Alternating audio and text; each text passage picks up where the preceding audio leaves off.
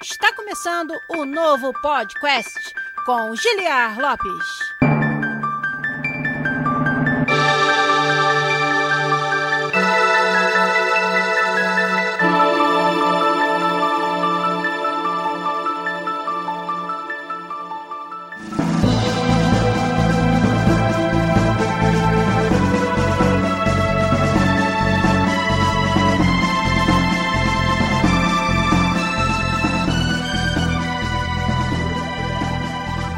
Podcast na área,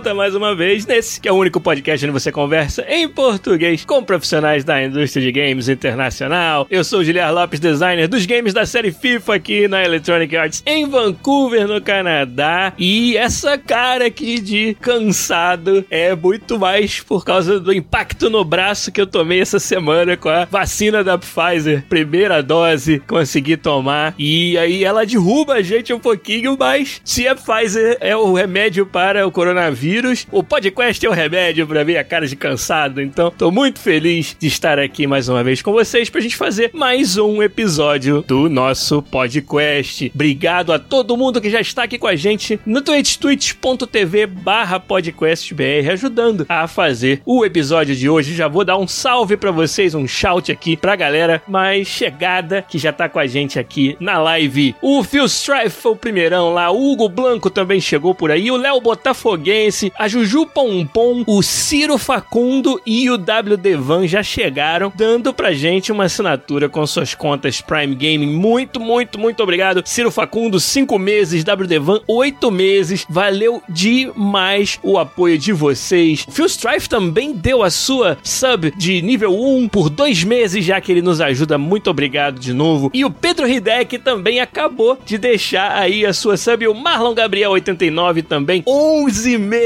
o Marlon Gabriel. Pedro Hidek, ó, assinando com o Prime Gaming por 7 meses seguidos. Valeu demais. Tá até rolando um Hype Train no nível 2 já aqui no nosso canal. É sempre sinal de um bom episódio quando a gente já começa com o Hype Train. Mas quem mais que tá aí com a gente, ó, acompanhando e ajudando a fazer um episódio bem denso hoje? O Marlon Gabriel 89, como eu falei, que já chegou até dando um sub pra nós. O Morlock tá aí também. O Matheus Matthew 95. O Balmal, nosso querido Maurício, tá aí. O Senhor Cevada, o nosso querido, membro assíduo da nossa comunidade do Discord e jurado da Podcast Jam 2021 tá aí também. O Carioca também chegou aí e o Marchiori Matt, figurinha também muito fácil das nossas lives e da nossa comunidade. Gente, obrigado demais por vocês estarem aqui em mais uma semana pra gente fazer mais um podcast. E essa semana nós vamos falar bem a fundo sobre um assunto que eu acho que todo mundo que começou em uma carreira nova, já foi um novato em qualquer área, mas principalmente na área de games, enfrentou esse problema, essa barreira, talvez o maior desafio da sua carreira, que é o que eu chamo do paradoxo da experiência. E a gente vai falar um pouquinho sobre o que é isso exatamente e, claro, dar muitas dicas e muitas boas práticas para que cada um de vocês possam vencer, quebrar o paradoxo da experiência e entrar na indústria de games, encontrar o seu caminho para uma carreira de sucesso nos games. É sobre isso que a gente vai falar hoje. Vou contar muito com a ajuda de vocês, como eu falei, e já começo deixando uma perguntinha, né? Aquele jeito clássico de começar o nosso episódio. Quero saber de vocês o seguinte: qual foi a história em que vocês conseguiram seus primeiros empregos? O que, que teve de interessante para contar aí sobre entrar numa nova indústria, numa nova carreira? Como é que foi funcionou para vocês? Vocês se prepararam durante anos? Talvez você estivesse insatisfeito com a sua carreira, fez um curso até longo e caro para poder trocar de área completamente, ou talvez não, você já acertou de primeira aquilo que você gostava de fazer, já saiu do ensino médio direto para uma faculdade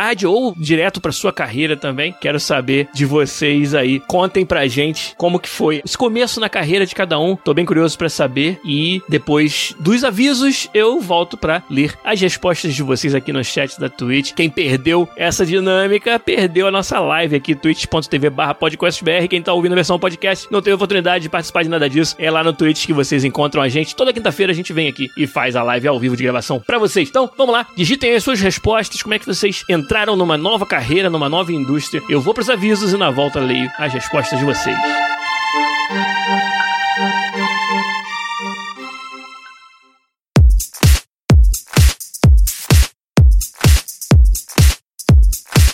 Os avisos de hoje tem que começar lembrando a todo mundo que está participando da PodQuest Jam 2021, que agora, dia 6 de junho, às 11h59 da noite, ou seja, no final do domingo, encerra o prazo para você submeter o seu jogo na PodQuest Jam 2021. Então, não vai ter extensão de prazo, não vai ter né, o jeitinho brasileiro. Às 11h59 e 59 vai acabar o prazo e aí somente os jogos que forem submetidos antes desse horário serão considerados para serem avaliados na PodQuest Jam 2021. Eu espero que vocês estejam aí com a mão na massa já a essa altura, né, dando os toques finais. Nós estamos gravando aqui no dia 3. É claro que esse episódio sai depois que esse prazo já até acabou, mas para quem tá vendo ao vivo aí, nunca é demais lembrar. No dia 6 de junho às 11h59 termina o prazo e eu aqui junto dos jurados estamos muito curiosos, muito ansiosos para jogar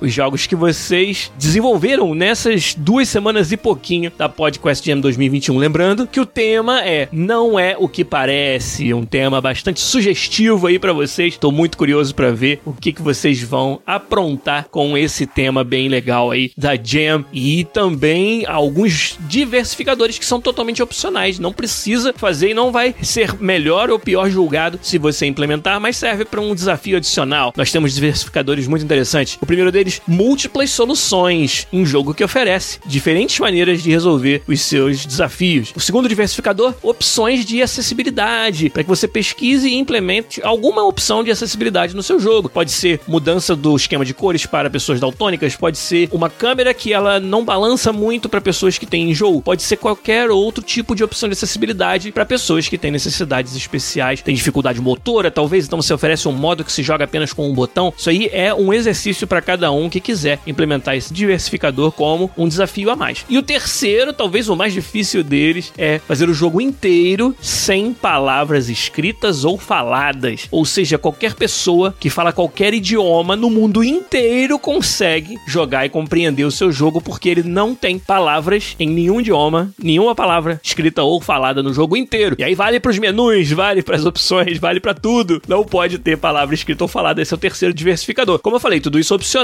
para quem quiser um desafio a mais. Mas o tema da Jam não é o que parece. Eu tenho certeza que vai dar muitos jogos e muitas interpretações interessantes. E eu tô louco pra ver o que, é que vocês vão entregar até dia 6 de junho, às 11h59 da noite. Lembrando aí o prazo para quem quer submeter o seu jogo. Se eu fosse vocês, submetia agora a versão que você tiver para já conhecer o processo de submissão. Para não chegar lá no final do domingo e não sabendo como é que faz. Aí você pode atualizar seu jogo quantas vezes você quiser até às 11h59 do dia 6. Então, beleza, galera. Muito boa sorte na reta final para quem tá vendo e assistindo aí a live da gente. Para quem tá ouvindo o podcast, esse prazo já até passou. E em breve a gente vai estar tá jogando, avaliando e dando feedback dos jogos da Podcast Jam 2021. Outros avisos aqui, essa semana foi lançado um podcast muito legal que eu participei com o convite do Daniel Oxenberg, o podcast Na Salinha, podcast de entrevistas com várias pessoas de várias áreas diferentes que o Daniel já fez aí ao longo dos seus muitos episódios.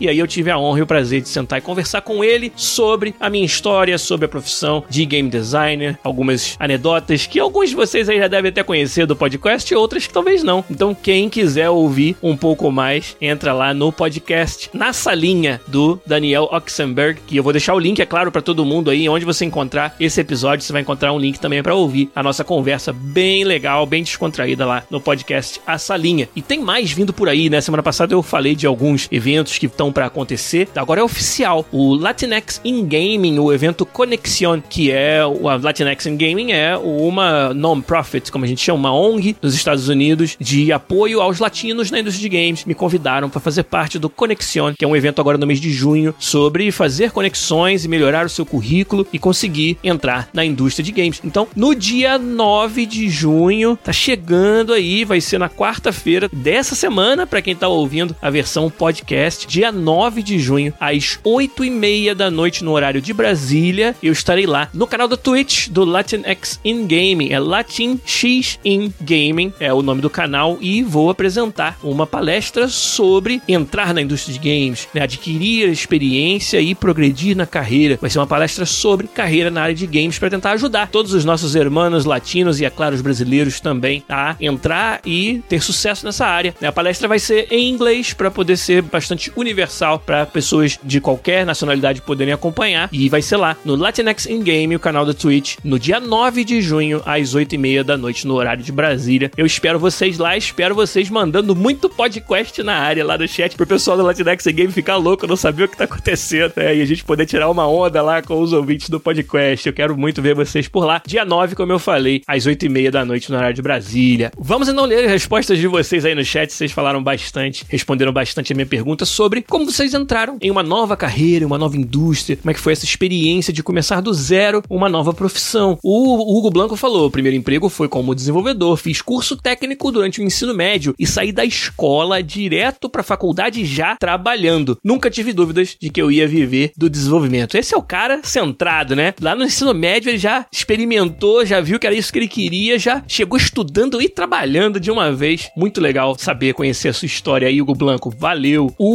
Mal Mal falou que recebeu duas propostas para entrar na indústria de games, mas teve que recusar porque elas eram presenciais. Então vou entender que eram presenciais e você não podia ou não queria se mudar para um local diferente, né? Ou você não queria trabalhar presencialmente, você quer trabalhar remotamente. Vou entender que foi isso que impediu de você entrar na indústria de games. Interessante. O Léo Botafoguense falou que serviu o teatro que é o exército brasileiro. E perguntou se ele pode fazer uma pergunta hoje que ele não fez na semana passada. Você pode fazer pergunta sempre, cara. Eu que não sei se eu posso responder. A gente vai ver como é que anda aí, mas deixa sua pergunta sim. O Phil Strife falou: comecei na graduação bem incerto em engenharia de computação, depois passei por um ano sabático, olha aí, mudei para ciência da computação, mas ainda indeciso sobre a área. Quando enfim entrei para um laboratório que o Giliar conhece bem, eu acho que eu sei qual é, para trabalhar com pesquisa e desenvolvimento de jogos, foi a minha redenção, me encontrei. Legal. Eu vou adivinhar que você trabalha no TechGraph da PUC Rio, agora não tenho certeza, mas acho que quando você fez essa, essa piadinha com o laboratório, acho que era isso que você quis dizer, não sei. Fala aí se eu tô certo, se tô errado depois. Ah, não, errei, ó. Então é o ICAD, do professor Bruno Feijó, deve ser. Aí, acertei. É o ICAD mesmo, First Try. Engraçado, First Try, porque eu pensei ICAD e falei TechGraph, porque o TechGraph fica tanto na cabeça da gente quando a gente estuda na PUC. Eu pensei certo, falei errado, mas tudo bem. não precisa acreditar em mim, não. O Pedro Hideck falou aqui, ó, sempre tive dúvidas do que queria, mas a Jam me ajudou a perceber que realmente gosto da parte artística e quero seguir essa carreira. Que sensacional esse seu relato, meu querido, de que você descobriu, ou pelo menos reafirmou a sua ambição, a sua vocação através da Game Jam. Muito bom saber disso, cara. A gente fica muito feliz mesmo. Ele falou que, ó, tive que aprender um estilo novo nessas últimas semanas e o desafio está sendo muito bacana. Que legal. É por isso que a gente faz, cara. Pra ler esse tipo de relato mesmo. O Morlock falou, entrou na indústria com 31 anos, onde teve que largar um bom emprego na construção civil para ser estagiário, ganhando menos de um terço do salário, mas valeu muito a pena porque hoje trabalho como artista 3D, ganho mais que na empresa de construção civil. Sem dúvida, minha esposa ter segurado a barra financeiramente para eu poder fazer esse estágio de quase um ano fez toda a diferença, né, Morlock? Que fantástica história. A gente recebe muitas pessoas que estão em outras áreas, mas têm essa paixão pelos games e me perguntam: pô, eu tenho 29, 32, 35 anos, será que tá muito tarde para começar? E o Morlock acabou de contar aí de uma jornada que teve sacrifícios e dependeu bastante de um apoio que ele falou, né, da esposa dele, fantástico aí para ele poder correr atrás do sonho, mas que hoje pode dizer que valeu a pena, né? E o que nós aqui do podcast pudermos fazer para ajudar vocês a também trilhar esse caminho, a gente vai fazer. Inclusive, o episódio de hoje vai ser bastante sobre isso também. Não necessariamente como entrar depois que você já tem uma certa idade, na verdade, independente de idade, mas um episódio sobre entrar na indústria de games, sobre quebrar o tal paradoxo da experiência mesmo. Ó, o Giat BR falou: essa pergunta é doideira. depois do colégio fui fazer engenharia, mas não curti. Fui para aviação e fiquei 10 anos. Depois tentei desenvolvimento de software e hoje sou corretor de imóveis. Olha aí, ele deu, né, fez quase que cercou pelos 12.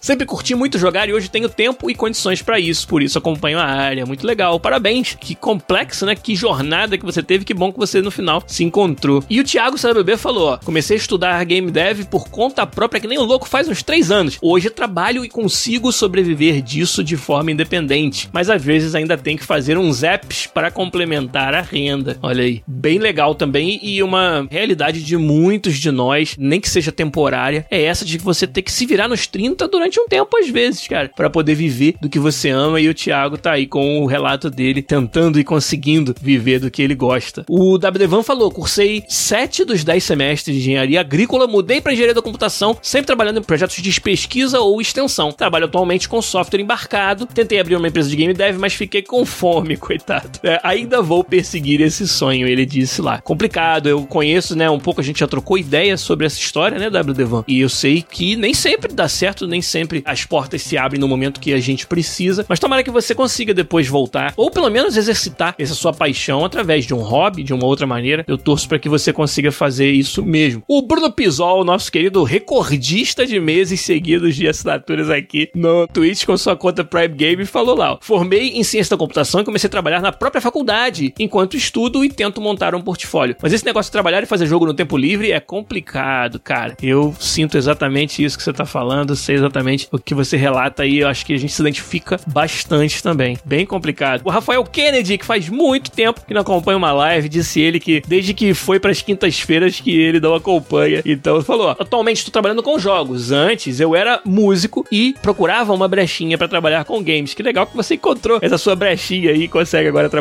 com games, Rafa. Muito legal, muito legal. O Samu Hander falou: tô numa área que tô estável, mas quero ingressar na indústria dos games e vou ter que começar como estagiário ou afins. Eu falo sempre isso, né? Que muitas vezes o que vai impedir você de entrar na indústria de games não é nem a indústria de games, mas sim a sua situação pessoal. Às vezes você já tá numa fase da vida onde você não pode se dar o luxo de começar do zero numa nova carreira. E aí, isso é algo que não tem como a gente responder por cada pessoa. Cada um tem que encontrar seu caminho, né? Teve o relato muito legal aí, foi do Morlock, né? Que falou que precisou contar com a ajuda da esposa nesse caso, para segurar as pontas para ele poder começar do zero e aí conseguir entrar na indústria de games e vencer. Então, isso é, é algo que eu acho que é independente de ser na indústria de games ou não, é um desafio para todo mundo e mudar de carreira é sempre difícil e cada um tem que achar o seu caminho, tem que procurar a sua maneira, né, de resolver esse problema aí, infelizmente, ou felizmente, quando você consegue. a Lu a nossa querida moderadora, a apresentadora do podcast aqui em um episódio e também jurada da Game Jam falou: "Essa pergunta é trigger. Depois de um intercâmbio que abriu minha visão para o mundo, percebi que era possível viver dos games que eu tanto queria. Aí, sem saber programar nem desenhar, fui fazer cinema, produção audiovisual, que era o mais próximo possível. Só fui entrar em jogos mesmo em 2018, com 26 para 27 anos. Olha aí, eu conheço bastante, né? A gente já, já é amigo de longa data, né, Luiz? Já conheço bastante da sua história, sei o quanto você batalhou para estar tá aí dentro da indústria de games, tendo agora uma posição de destaque, né? E conseguir viver disso como produtora de jogos. Parabéns para você por essa jornada e tomara que você consiga ainda fazer isso até quando você quiser. E no que depender da gente aqui, estaremos aqui para ajudar. Cara, eu li bastante das respostas de vocês. Acho que a gente vai agora então para a pauta do nosso episódio de hoje, como eu falei, paradoxo da experiência. O que, que, será isso? É uma situação que eu acho que muitos de nós já passaram. Né? Se parar pra pensar, ela nem é tão incomum assim. É um paradoxo no sentido de que as vagas para você entrar na indústria, todas elas exigem experiência. Então, como que alguém que não tem experiência vai conseguir sequer obter uma chance de entrar em um desses empregos? Se todas as vagas pedem experiência, quem não tem experiência nunca consegue entrar na indústria. Fica um problema do ovo ou da galinha. Para você ter a vaga, precisa ter experiência. Mas para você ter experiência, precisa de uma vaga.Esse é o paradoxo da experiência. E esse eu acho que é um dos maiores desafios que todos nós vamos ter para entrar numa nova carreira, numa nova indústria, principalmente em papéis como o papel do game designer. E eu vou falar já porque que é ainda mais difícil no caso do game designer. E é por isso que eu gosto de falar tanto desse assunto, porque eu acho que é muito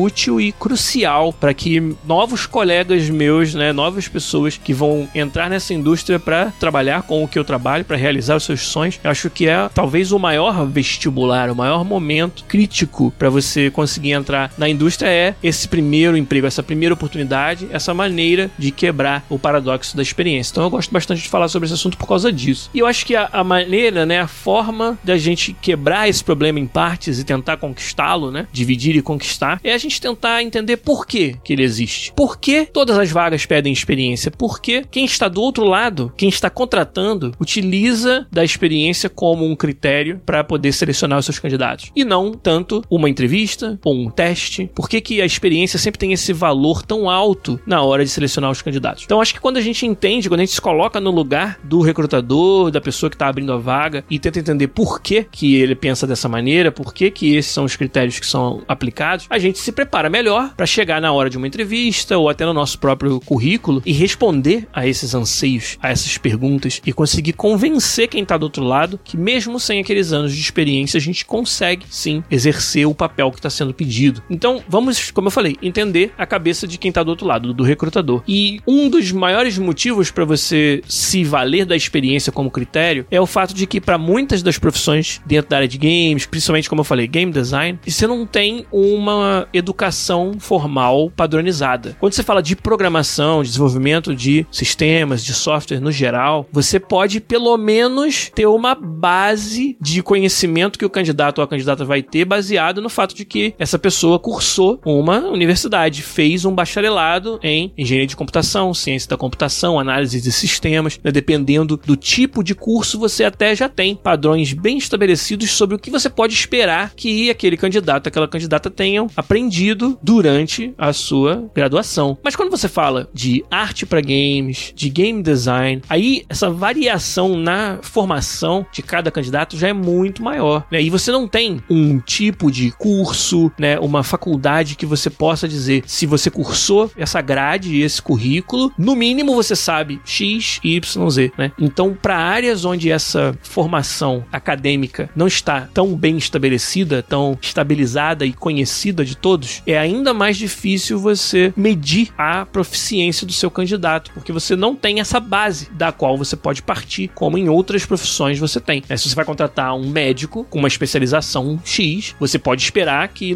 para sequer ele poder se candidatar, que ele passou tanto pelo aprendizado quanto pela certificação, né? E nenhuma dessas coisas existe na maioria das carreiras dos games, salvas raras exceções. O Samu Hunter falou ali sobre soft skills, sobre as habilidades interpessoais, e é um outro ponto da minha pauta aqui que eu vou chegar já já. Então acho que eu vou responder a sua pergunta em muito, muito breve. Da mesma forma que o Pedro Hideck está falando sobre a montagem do currículo, também é um pedaço grande, né? Vai ser muito mais uma parte da segunda fase da nossa conversa hoje aqui, onde eu falo sobre como vencer o paradoxo. A gente está tentando sequer entender esse paradoxo agora no começo, se colocando no lugar do recrutador para entender por que né, a experiência é um critério tão importante na hora da seleção. Então, como eu falei, a primeira dificuldade do recrutador, e eu tô falando isso de experiência própria também, de ter passado por processos de seleção como recrutador, né? De ter procurado novas pessoas para vários papéis nas empresas que eu trabalhei, sobretudo aqui na EA nos últimos 13 anos que eu trabalho aqui. Inclusive, em breve vai abrir uma vaga no meu time para mais um designer com uma habilidade bem específica, né? Que a gente vai procurar e vou passar por esse processo todo de novo aí, né? Pro próximo ciclo do FIFA a gente vai ter mais uma vaga, então vai crescer um pouquinho o meu time aí, que vai ser bem legal de fazer. Mas nós estamos falando tudo isso porque a gente entendendo o recrutador, como eu falei, vamos estar mais preparados para atender aos seus anseios, para demonstrar a nossa capacidade, né? Então, um outro motivo pelo qual é, é tão confortável você pedir experiência e se basear nisso é essa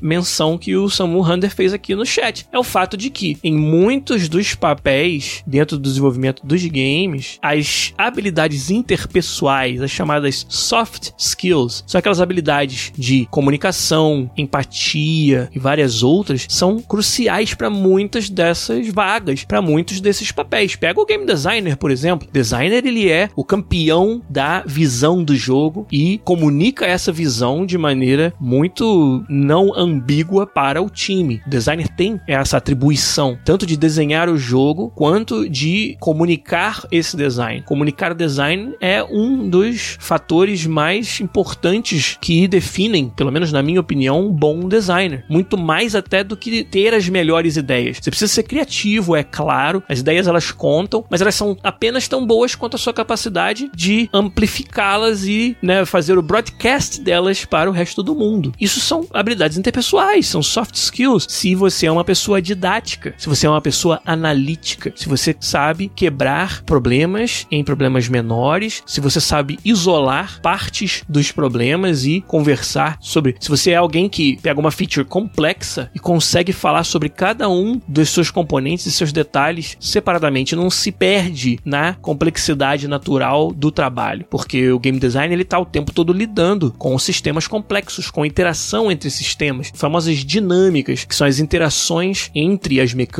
E é muito fácil você ficar perdido nessa complexidade. Então demonstrar que você é alguém que tem essa capacidade de pensamento analítico é algo que é difícil pro recrutador detectar. O Rafael Kennedy até tá dizendo ali, isso vem com a experiência, porque no início você nem entende o problema. É claro, nós estamos falando de vários níveis de senioridade aqui, mas em algum grau será esperado de você como designer que você tenha a habilidade de enxergar os problemas dessa maneira, né? E você pode, por exemplo, exercer exercitar e demonstrar essa habilidade quebrando sistemas de jogos existentes em partes menores, estudando aquilo, né? estudando o porquê que as coisas foram feitas de determinada maneira nos jogos, tentando melhorar os jogos. Se você tem um game que você curte pra caramba, mas que tem algum defeito, algum momento ali na progressão que não ficou legal, que você acha que você ficou muito OP ou ficou muito fraco, tenta pensar como o designer. Se você tivesse do outro lado e tivesse que consertar esse defeito, entre aspas, como você faria? Esses são os exercícios que vão te ajudar a adquirir essa habilidade de análise, né? De poder quebrar um, um problema em pedaços menores. Mas então, eu tô tentando no mais a fundo nas habilidades em si, mas o que eu realmente queria dizer é que todas essas habilidades são dificílimas para o recrutador julgar e até de testar que pergunta ou que exercício eu posso passar para o meu candidato, para minha candidata durante a entrevista que vão me demonstrar a sua proficiência nessas soft skills, nessas habilidades interpessoais. Então é complicado. A gente tem algumas coisas que a gente pode fazer, tem alguns pequenos exercícios ou testes que a gente pode passar, mas no geral é bem difícil você medir, detectar o grau de proficiência nas habilidades interpessoais do seu candidato, da sua candidata. E aí você junta toda essa dificuldade que eu acabei de falar. De novo, colocando-se no lugar do recrutador. Você não tem uma formação acadêmica nessa área que seja uma base, que seja um padrão que você possa saber que no mínimo a pessoa tem que saber aquilo porque ela fez a faculdade. Você não tem isso. Você tem, como eu falei, as habilidades interpessoais sendo componente crucial do perfil que você está buscando. E a dificuldade que é você medir essas habilidades, você junta tudo isso, a sua dificuldade em avaliar o candidato, e aí você soma com outro componente também muito importante, que é esse candidato está sendo entrevistado por uma vaga, que é uma vaga muito importante dentro do arranjo do desenvolvimento dos jogos. Um game designer, estou usando bastante o exemplo do designer, que eu acho que ele é um exemplo clássico do paradoxo da experiência. O game designer é um papel importantíssimo dentro do seu jogo. O game designer ele pode, sabe, fazer ou matar o sucesso do seu jogo. O designer é um papel crucial, é alguém que você espera que vai estar tá resolvendo problemas de forma proativa, sendo um campeão, como eu falei, dentro do time. É um papel no qual o risco da contratação, entre aspas, errada, é um risco altíssimo. Então você junta, como eu falei, todas essas dificuldades em avaliar o candidato e o risco que é você contratar a pessoa, entre aspas, errada, e aí você tem uma combinação de fatores que deixa os recrutadores muito receosos e acaba forçando com que eles, por não poder se valer em mais nada, tentem se valer daquela uma coisa que dá uma indicação mais forte de que o candidato está pronto, que é o que? Experiência. Anos de trabalho na indústria de games, projetos publicados, jogos onde você de fato participou da concepção e execução. É uma posição muito confortável, muito mais confortável, não sei se ela é muito confortável, mas ela é mais confortável do que a posição onde você não tem absolutamente nada. A suposição aí é que, bom, se o candidato já faz essa função, já exerce essa função há X anos em tais empresas e publicou tais jogos, ele deve saber o que está fazendo, né? Alguma proficiência comprovada você pode tirar do fato de que a candidata tem essa experiência. Então, isso acaba sendo, né, vamos dizer, um, sei lá, um plano B ou um colchão bastante confortável no qual os recrutadores podem se valer para diminuir esse risco, como eu falei, é muito alto de você contratar alguém para uma posição chave dentro do desenvolvimento dos games, como é o game design. Então, é por isso que acontece o paradoxo da experiência. E quando a gente entende o porquê que a pessoa do outro lado está exigindo experiência para vaga, isso nos dá o nosso arsenal para a gente agora construir nossos argumentos e tentar convencer que mesmo sem essa experiência a gente consegue preencher os requisitos que na cabeça do recrutador estão lá presentes para que você seja selecionado para vaga. Então, na segunda parte do nosso podcast hoje, nós vamos falar sobre ferramentas para você quebrar o paradoxo da experiência. Quais são as diferentes maneiras que você pode utilizar para tentar passar por essa barreira tão difícil? Como eu falei, talvez o maior desafio da sua carreira, dentro dos games com certeza, mas talvez de muitas outras também. Então, antes da gente entrar nessa segunda parte, vou deixar mais uma perguntinha aqui para vocês, dar mais alguns avisos e a gente volta para terminar esse assunto. Tem muita coisa para falar ainda. Mas a pergunta vai ser a seguinte: que para vocês é mais importante ou foi até assim mais difícil na sua carreira e obtendo um novo emprego? Mais importante foi o seu currículo ou o seu portfólio ou o mais importante foi se dar bem nas entrevistas? O que, que foi a experiência pessoal de vocês? Foi mais difícil sequer chegar na entrevista, que você vai chegar nela através do seu currículo, do seu portfólio, ou o mais difícil foi, uma vez chegando lá, construir essa confiança, esse convencimento convencimento do outro lado de que você era habilitado e capaz para essa vaga. Então, digam aí para mim, o que é mais importante ou o que foi mais difícil para vocês? Currículo e portfólio ou a entrevista? Vocês digitam aí no chat da Twitch. Eu dou mais alguns avisos, bebo aquela aguinha e na volta eu leio as respostas de vocês.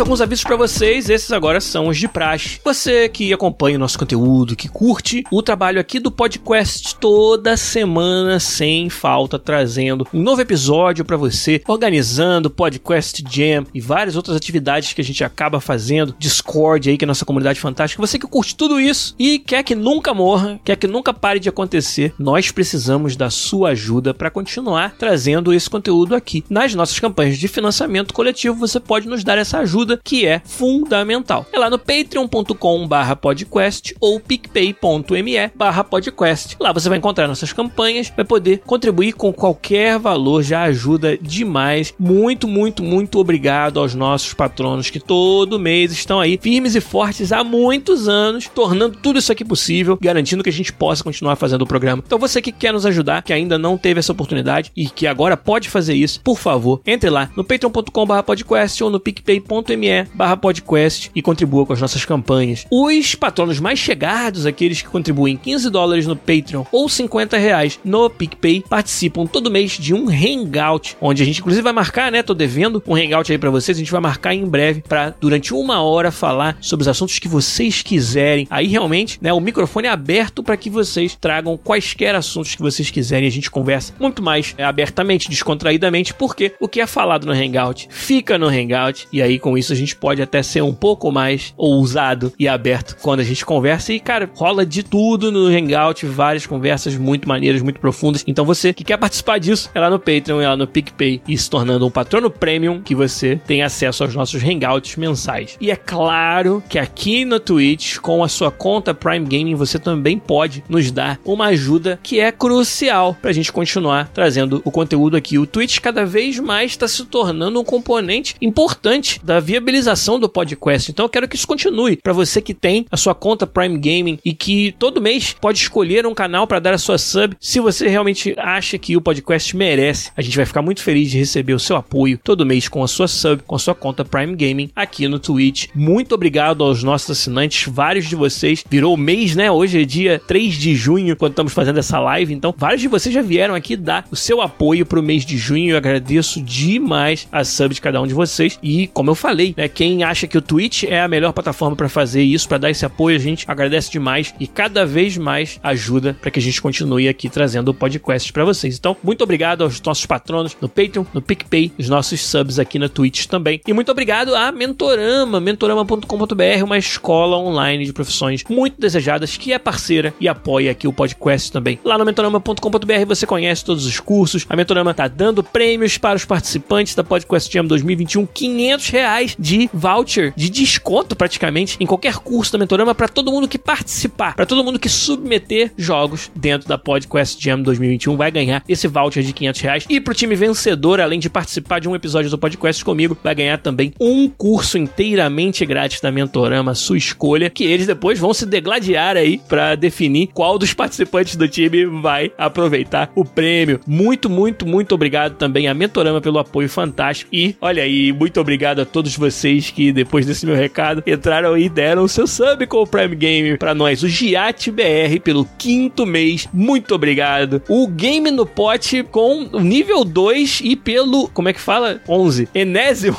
mês, é isso mesmo? Não, décimo primeiro mês. Eu tô esquecendo as palavras em português. Muito obrigado. O Rafael Kennedy também por sete meses tem nos apoiado aqui no Twitch. E o BS Drago acabou de também nos dar a sua assinatura Prime Gaming. Gente, vocês vocês são demais. Muito obrigado mesmo. Mas eu sei que vocês não querem aviso, vocês não querem propaganda, vocês querem mais conteúdo e vambora então falar dessa segunda parte, talvez a parte mais importante da nossa conversa hoje aqui sobre o paradoxo da experiência. Deixa eu ver a resposta de vocês primeiro. O que, foi mais importante, mais difícil para cada um, né? Foi o portfólio, né? O currículo ou foi a entrevista de emprego? O Wolf GT falou um negócio bem legal. Mais importante aqui no Brasil é sempre o QI, ou seja, o quem indica grandes trabalhos que fiz sempre foram através de indicação. Seu networking é muito importante na hora de conseguir uma vaga, porque sempre, cara, pro recrutador, isso vai ser sempre uma, uma verdade. Alguém que chega com um referral, né, com uma referência, com uma indicação de outra pessoa que ele já conhece, que ele já confia, tem talvez um atalho muito grande para conseguir essa vaga. Então, exercícios como jams, como outras oportunidades de você conhecer novas pessoas, mostrar o seu trabalho, às vezes de graça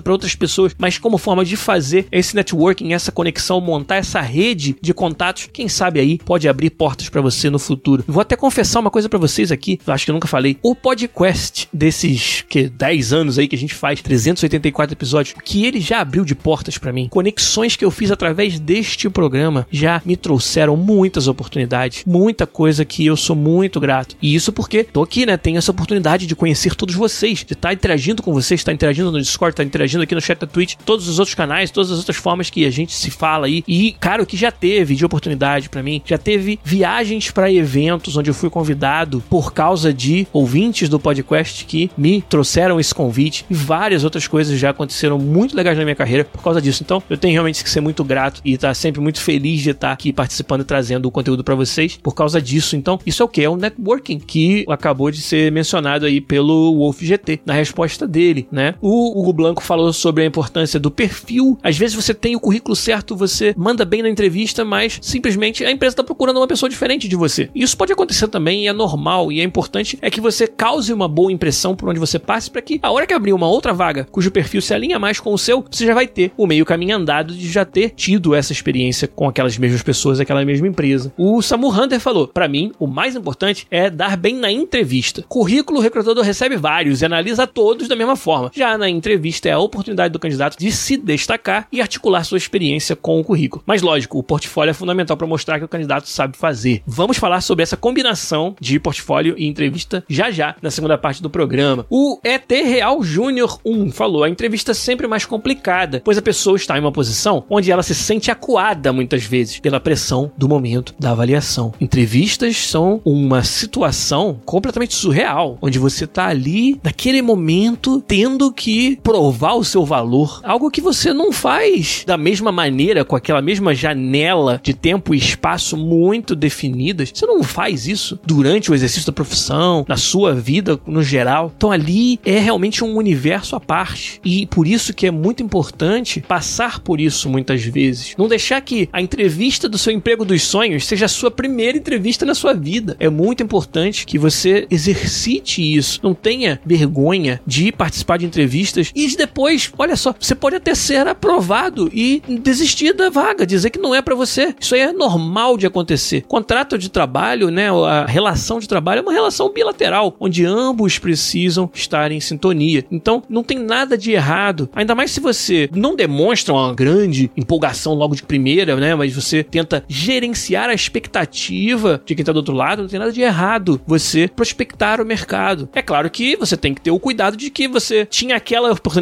na mão, mas viu uma outra voando, foi atrás dela e depois você não tem nenhuma nem outra. É claro que isso aí é um processo onde você precisa estar muito atento a tudo isso, mas não tem nada de errado em você participar de entrevistas pela experiência de ser entrevistado e se tornar melhor nisso. E acho muito importante, como eu falei, que você chegue preparado quando for a hora H. Porque entrevista é meio que essa história de hora H, sabe? É, eu tenho que mandar bem naquele dia, naquela hora, se eu tiver com dor de barriga, dor de cabeça, acordei mal, cara, é a hora é agora, o dia é esse, sabe? Então, quem dera tivessem dito isso pro meu Manchester City lá no sábado passado da final da Champions League, né? Que a hora era aquela e o dia era aquele, não tinha como deixar para antes nem para depois. Mas tudo bem, tem várias respostas maneiras que eu não vou poder ler todas, cara. É muita coisa. A Lu Cecil falou: acho que a interação na entrevista é um diferencial quando a gente tem pouca experiência no currículo. Bom quando tu consegue mostrar o potencial de crescimento pro recrutador. Olha aí, potencial de crescimento. Uma expressão importantíssima que você vai querer construir no recrutador essa confiança de que você é alguém que, se você não está na posição que ele está procurando, que nada te impede de chegar lá. E essa é talvez a primeira grande mensagem que você vai precisar passar durante a sua entrevista quando você enfrenta o paradoxo da experiência. Se você está enfrentando o paradoxo da experiência, já significa que você tem menos experiência do que aquela que está sendo pedida. Então, como você constrói essa confiança do outro lado de que você consegue chegar lá. E eu vou dar até um exemplo que aconteceu comigo. Na entrevista para a EA pelo telefone, lá em 2008, uma das perguntas que fizeram para mim foi qual era a minha experiência desenvolvendo jogos para consoles da geração vigente na época. E eu, pura e simplesmente devido a faltas de oportunidade de fazer isso no Brasil, não tinha grande experiência desenvolvendo para consoles. Minha experiência maior era desenvolver jogos para PC. E eu, obviamente, me preparei para essa pergunta. Já esperava essa pergunta, que afinal, eu tô vindo de um currículo que não tem nenhum jogo de console escrito nele e tô me candidatando para uma empresa que faz jogos para os consoles, né? E que era onde eu queria estar. Então, eu já estava preparado para essa pergunta. E assim que ela veio, a minha resposta foi: olha, eu apenas por falta de oportunidade não pude construir um conhecimento, uma experiência nos consoles. Porém, olha aqui todas essas outras coisas que eu fiz na minha carreira. Olha como eu trabalhei em diferentes gerações de PCs com diferentes requisitos e sempre em jogos que estavam na ponta, né? No caso, a minha empresa Paralelo Computação em Niterói era uma empresa de tecnologia de games. Então, meu argumento foi: se eu até hoje na minha carreira vim aprendendo e quebrando todas essas barreiras, estando sempre à frente na crista da onda da tecnologia dos PCs, o que, que me impede de fazer o mesmo com os consoles? Entendeu? Pode ser que eu tenha que passar algumas horas a mais estudando uma documentação, estudando o código dos colegas que vieram antes de mim para entender como funciona né, a parte específica de cada console, estudando documentação, como eu falei, e tudo mais. Pode ser que eu, eu precise botar um esforço a mais, mas isso aí também não é nada alienígena para mim, é o que eu fiz a minha carreira inteira. Então por que não faria se for dada a oportunidade de entrar na EA? Então acho que com esse tipo de argumento, e de novo, algo que foi preparado de antemão, porque eu sabia que essa pergunta ia fazer parte, eu acho que eu consegui convencer de que se eu não estava lá, nada me impedia de chegar lá. E eu acho que esse é um exemplo de algo que eu, depois até que entrei na EA, foi mencionado isso entre os colegas que me entrevistaram. Ó, oh, a gente gostou muito quando você respondeu essa pergunta dessa maneira. E isso me ajudou a estar hoje aqui dando essa dica para vocês. Saber que, olha, então de fato funcionou. E ter estudado a cabeça de quem estava perguntando, ter me projetado naquela posição, me ajudou a me preparar para responder uma pergunta que eu, na verdade, a resposta perfeita eu não tinha, né?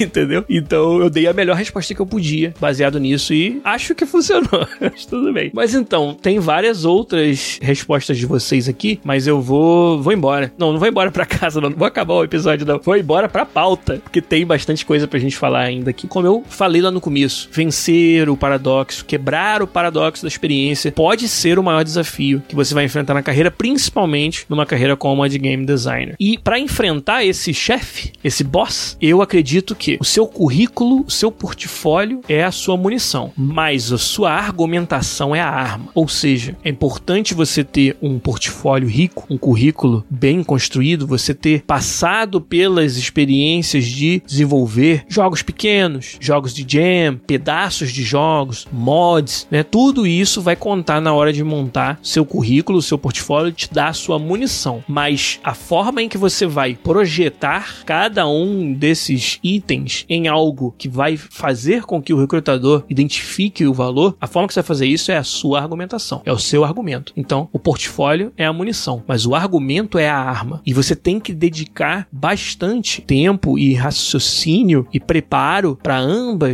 as partes, para ambos esses componentes da sua jornada para conseguir o seu emprego. Construir um portfólio, mas também se preparar para defender esse portfólio, para fazer propaganda desse portfólio e demonstrar que, mesmo que o, o recrutador não conheça esses projetos, e a chance é grande de que eles não vão conhecer, principalmente para quem está chegando agora na indústria ou só trabalhou na indústria nacional e está fazendo uma entrevista para a indústria internacional, que era o meu caso. Eu ia citar o Taekwondo, um MMORPG da Hoplon, que muita gente no Brasil conhecia. Os recrutadores e os funcionários da EA que estavam me entrevistando não conheciam. E nem era de eu esperar que eles conhecessem. Talvez eu citando no meu currículo, alguém fosse atrás de um link e visse o que é, mas não vai passar mais do que cinco minutos sequer procurando saber o que é esse tal de Taekwondo. Mas quando eu, atrelado a isso, trago uma série de argumentos sobre os maiores desafios que eu passei desenvolvendo o Taekwondo, momentos em que eu tive que achar soluções criativas para problemas dentro do Taekwondo. Aí passa a não ser mais sobre se eles conhecem ou não o projeto no qual eu trabalhei, e sim sobre a minha vivência dentro desse projeto. Então, selecionar dessa experiência tópicos que vão diretamente responder aos anseios do recrutador. Isso é o argumento. E isso foi algo que eu fiz demais. Como eu falei, eu dediquei tanto ou mais tempo ao argumento quanto eu tinha dedicado ao portfólio. E é isso que vai fazer com que um portfólio com projetos desconhecidos se torne seu grande chamariz fez é você tá pronto para aquilo. E, como eu falei, né? Eu vou chegar até nesse ponto mais pra frente, mas antecipar as perguntas do recrutador é muito importante. Tá preparado para essas respostas é muito importante. Saber não se esquivar das perguntas por você não ter a resposta que ele gostaria de ouvir, não quer dizer que você não possa ter uma resposta muito boa e que vá ser a segunda melhor opção para o recrutador. Ah, já que não tem alguém com experiência nos consoles, tem alguém que conseguiu me convencer que não vai ter dificuldade em adquirir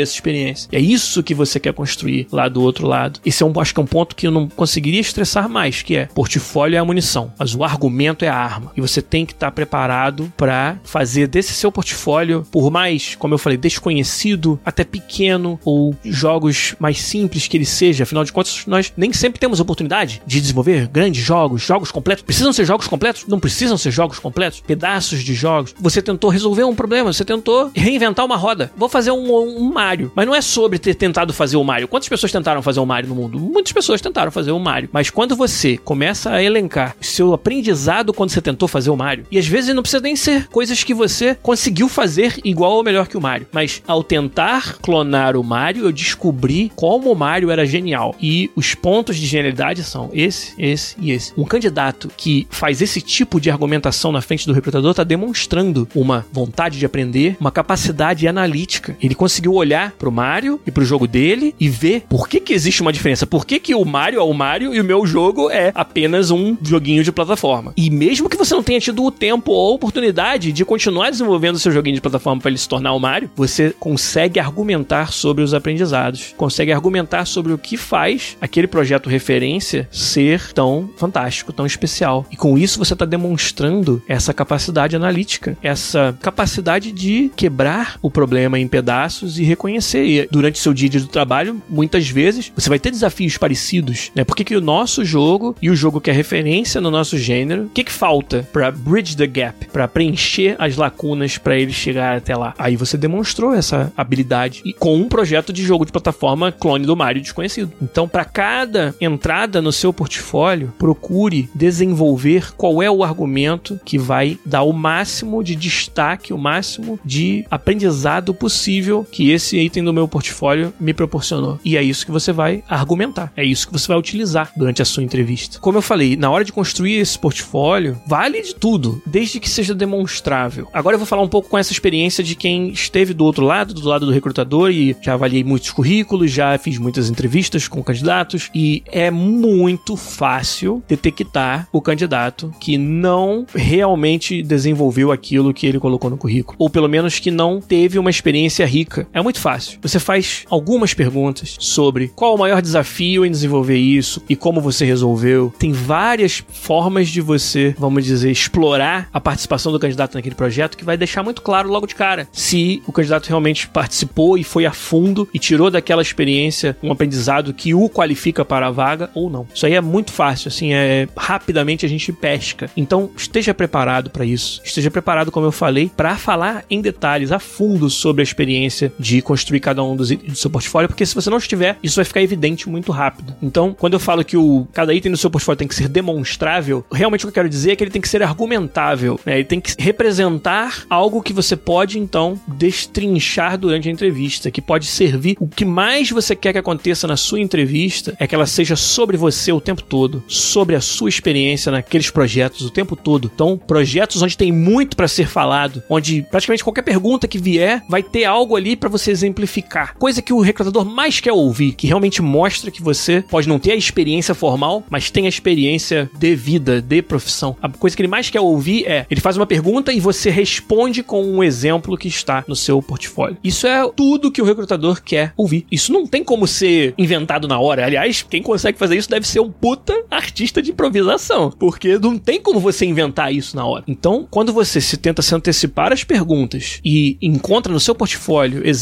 para usar como resposta, é win-win. E outra, como eu falei, não deixe que a primeira e última entrevista que você vai fazer na vida seja para o seu emprego dos sonhos. Esse processo de, durante a entrevista, explorar os pontos fortes e fracos do seu portfólio vai te ajudar a complementar esse portfólio. Se bateu lá uma pergunta para qual você não tinha resposta, se teve lá uma lacuna na sua formação que acabou sendo crucial para você não conseguir a vaga, é uma oportunidade de ouro para você preencher essa lacuna e estar mais preparado preparado na próxima entrevista. Então, guarde isso como um mantra também, que é utilizar as entrevistas como um aprendizado para as próximas entrevistas. E por isso é tão importante que a gente adquira experiência em ser entrevistado e utilize disso como uma ferramenta para que você esteja cada vez mais preparado. Né? Então, é outro momento fundamental é quando você, por entrevistas anteriores, complementa o seu portfólio para entrevistas futuras. Isso aí também é uma boa prática que eu poderia dar para todo mundo que está tentando quebrar o paradoxo da experiência. Né? Outra coisa que não tem nada de errado fazer, exercitar a sua entrevista, exercitar a sua apresentação. Pega os seus amigos e faz uma simulação da entrevista com eles. Eu fiz isso antes da entrevista com a EA. Vou confessar para vocês. Não vou falar com quem, mas eu fiz. Cara, super exercício. Se você tiver essa oportunidade de ter um colega, alguém que já é da indústria, se você tá numa empresa aí, né, do Brasil e tá procurando uma vaga no exterior e tem alguém ali que você confia muito, né? Colegão mesmo, assim, um amigão, alguém, sabe, que você possa abrir para essa pessoa o que você tá fazendo, claro. Você tem esse luxo, usa isso, exercita, sabe, para que você chegue na hora H sem que seja a primeira vez que você tá fazendo isso. É muito engraçado, um parêntese, né? Mas quando a EA nos prepara para falarmos em público em nome da EA, que é um treinamento de mídia que eu passei por ele muitos anos atrás, uma das partes mais legais, mas também mais difíceis, sinistras, é essa mock interview, né? Entrevista falsa, entrevista fingida, onde o cara que tá te treinando age como repórter. No caso, né, entrevista, como eu falo, entrevista pra imprensa, né? O cara que tá te treinando, ele age como repórter. E você tem que responder as perguntas. E ele é o repórter mais filha da puta que existe. Ele só vai perguntar as coisas que você não pode falar. Ele só vai virar as suas respostas contra você, sabe?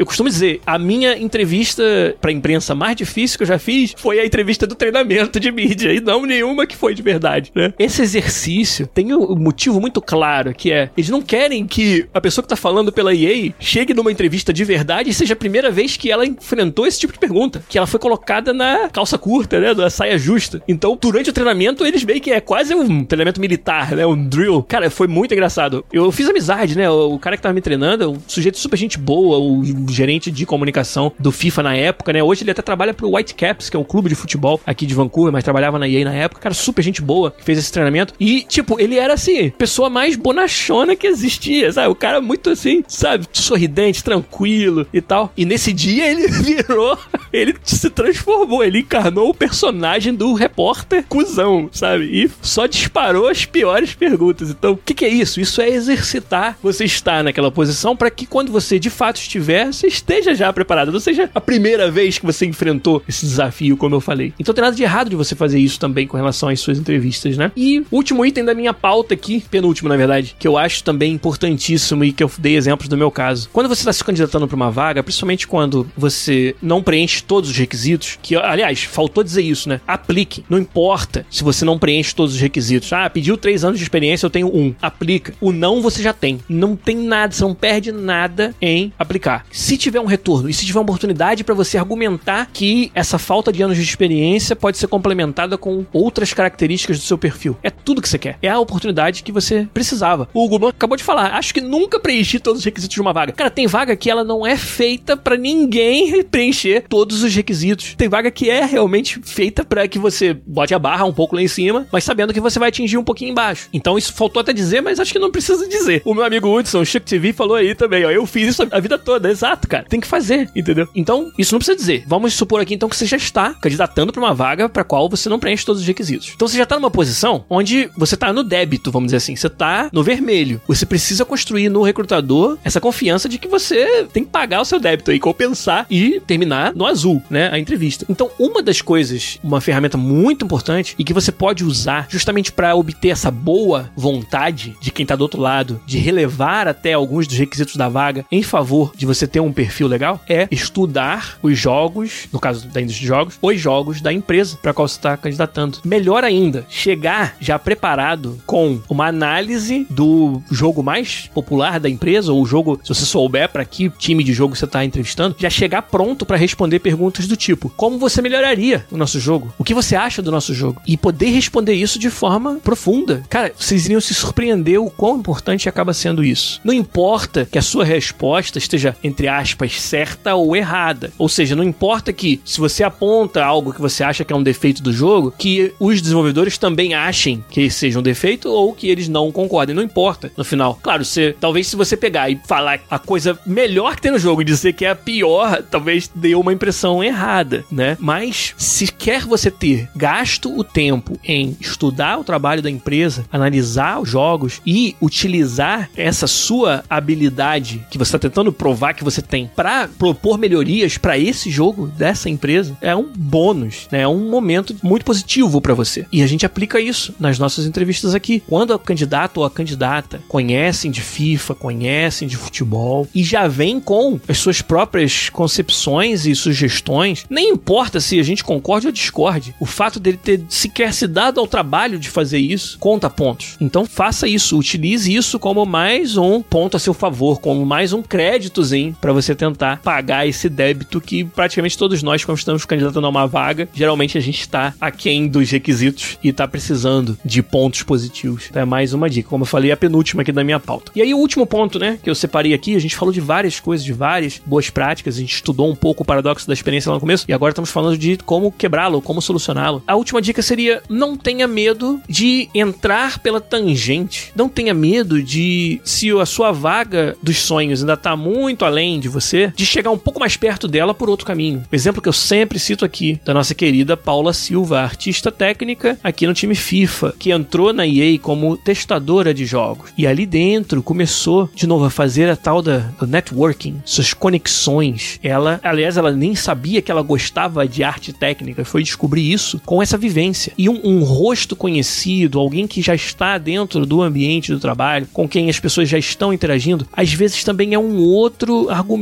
que já te dá vários atalhos no processo de seleção. A Paula começou como testadora, começou a demonstrar nesse trabalho que ela não só entendia dos defeitos do jogo, mas de soluções também, e demonstrou uma curiosidade, né? Opa, você consertou aquele bug que eu entrei? Como que você consertou? O que que estava errado? Ah, é assim que funciona no FIFA, olha que interessante. Isso não passa desapercebido. Essa curiosidade, essa vontade de aprender. E aí, talvez a Paula, depois de saber dessa solução, no próximo bug semelhante, ela já possa escrever o bug de uma outra maneira que já meio que aponte que talvez a solução seja semelhante, utilizando a inteligência dela para projetar algo que ela aprendeu em algo que vá ajudar aos colegas a resolver mais rápido. Nesse momento, ela demonstrou que, olha, rapaz, a Paula podia ser um membro valioso do nosso time se ela, ao invés de estar tá testando o jogo, tivesse nos ajudando a solucionar os bugs do jogo. Isso a cada dia vai acontecendo, você vai construindo essa reputação e aí, quem sabe, quando surgir a vaga certa, já faz sentido na cabeça das pessoas que você é uma pessoa boa para aquela vaga. Aconteceu comigo também. O pessoal sabe que eu entrei na EA como programador, que é a minha formação acadêmica. Mas a minha vontade, o meu objetivo de carreira não era programação, era o design e produção dos jogos. E eu achava que o meu perfil era perfeito para EA e pro FIFA devido a casar as minhas duas grandes paixões, videogames e futebol. Né? O Hudson até tá brincando ali que eu decorei todos os hinos dos clubes do Brasil para arrumar uma vaga na EA. Eu sei muitos hinos dos clubes do Brasil, pode deixar, pode crer. Eu tive um, um CD da revista Placar que vinha com versões dos hinos dos maiores clubes brasileiros cantadas por artistas brasileiros que eram torcedores daqueles clubes. Então eram versões totalmente diferentes. Por exemplo, do Palmeiras era do Ratos de Porão que gravaram o hino do Palmeiras. Quando sou jovem verde imponente. Foi muito engraçado. O João Gordo cantando o hino do Palmeiras desse CD da Placar.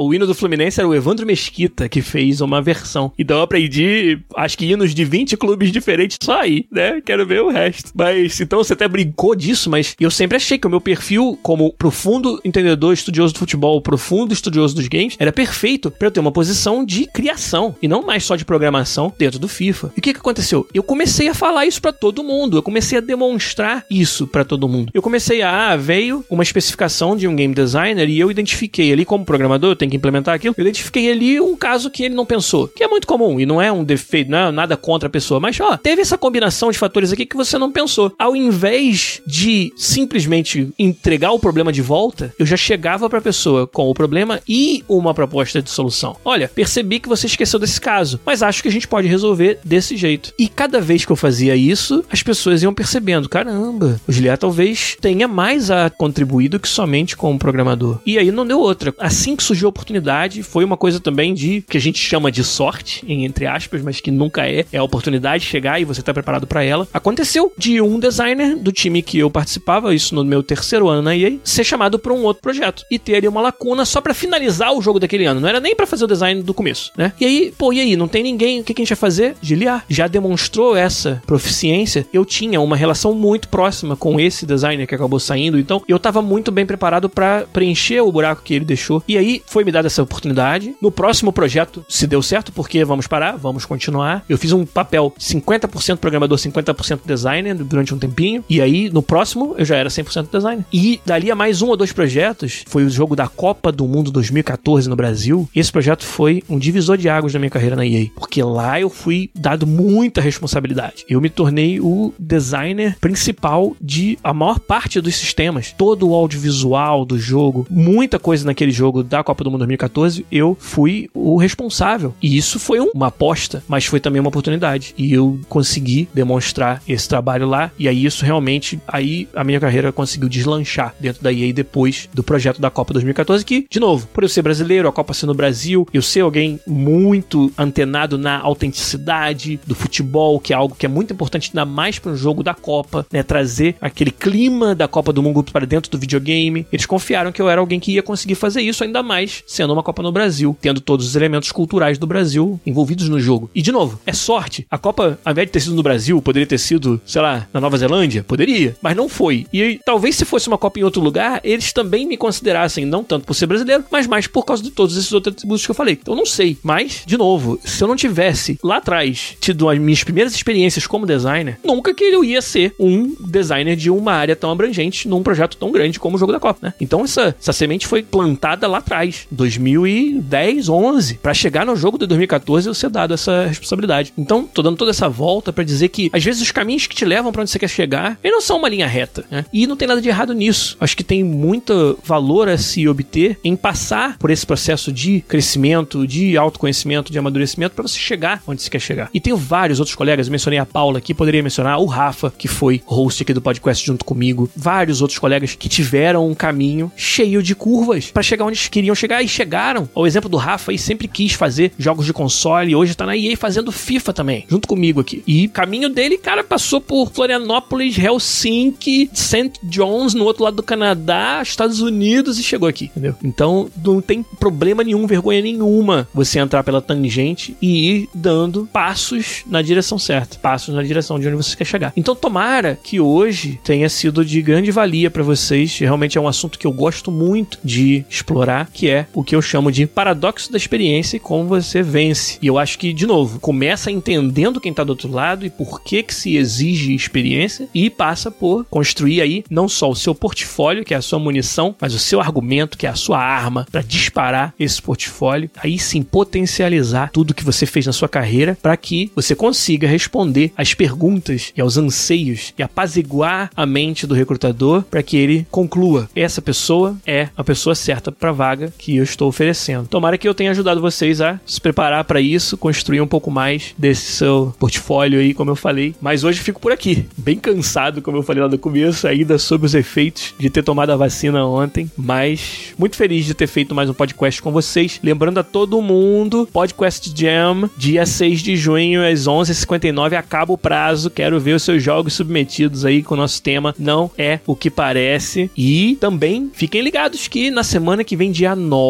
de junho, às 8h30 da noite, horário de Brasília, estarei lá. Ou aqui no caso, né? No Twitch, mas não no nosso, no Twitch do Latinx in Gaming, falando sobre assuntos parecidos com os de hoje, para uma galera latina, hispânica e de todas as nacionalidades, na verdade, onde eu vou tentar ajudar também um pouquinho nesse caminho de vencer o paradoxo da experiência e conquistar o emprego dos sonhos da indústria de games. Mas obrigado, gente. Muito obrigado pela sua participação, pelo seu feedback aí no chat. A gente fica por aqui. Semana que vem a gente volta, com certeza, com mais um podcast para vocês. Um abraço e bora descansar. Tchau, valeu.